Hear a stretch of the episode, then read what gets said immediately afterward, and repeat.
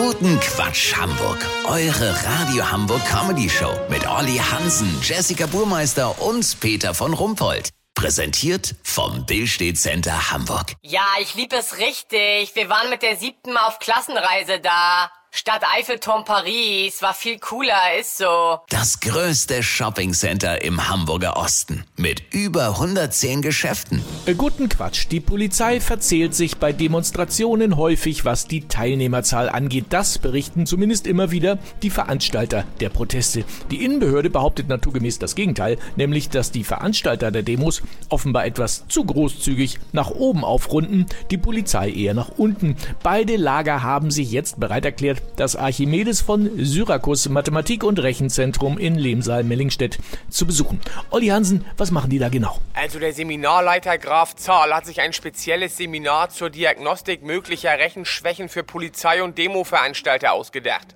Zunächst zeigt er Bilder von Demonstranten und die Teilnehmer des Seminars sollen schätzen. Achtung, hier kommt noch ein Foto. So. Peter, darauf sieht man eine kleine Versammlung vor einem Mietshaus mit circa, ich würde mal sagen, 30 Leuten. Einer hält ein Plakat mit der Aufschrift Mietwucher. So, wer möchte? Frau Neubauer? Ja, also ich würde mal sagen, das sind locker 15.000 Menschen, die da zu Recht protestieren. Und was sagen Sie, Hauptkommissar Stöver? Ich sehe da überhaupt keine Versammlung. Okay, noch ein Bild. Peter, das ist jetzt ein Foto von einer Anti-AKW-Demo in Brockdorf in den 80er Jahren.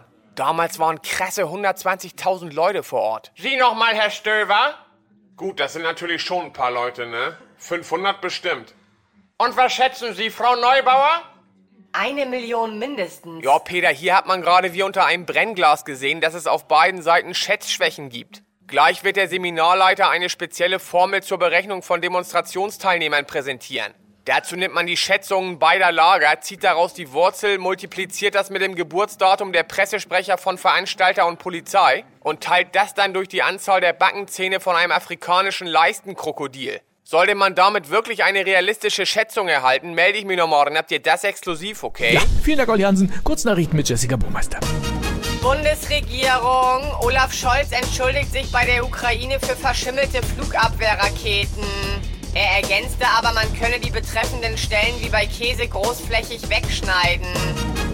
Endlich einsichtig. Ex-Kanzler Gerhard Schröder will bei Putin-Besuchen künftig nicht mehr die Schuhe ausziehen. Klimaneutrale Ernährung. Kuchen, der aus Photovoltaik gerührt wurde, schmeckt nur so lala. Das Wetter. Das Wetter wurde Ihnen präsentiert von Archimedes von Syrakus Mathematik- und Rechenzentrum in Lemsal-Mellingstedt. Das war's von uns. Wir hören uns morgen wieder. Bleiben Sie doof. Wir sind's schon.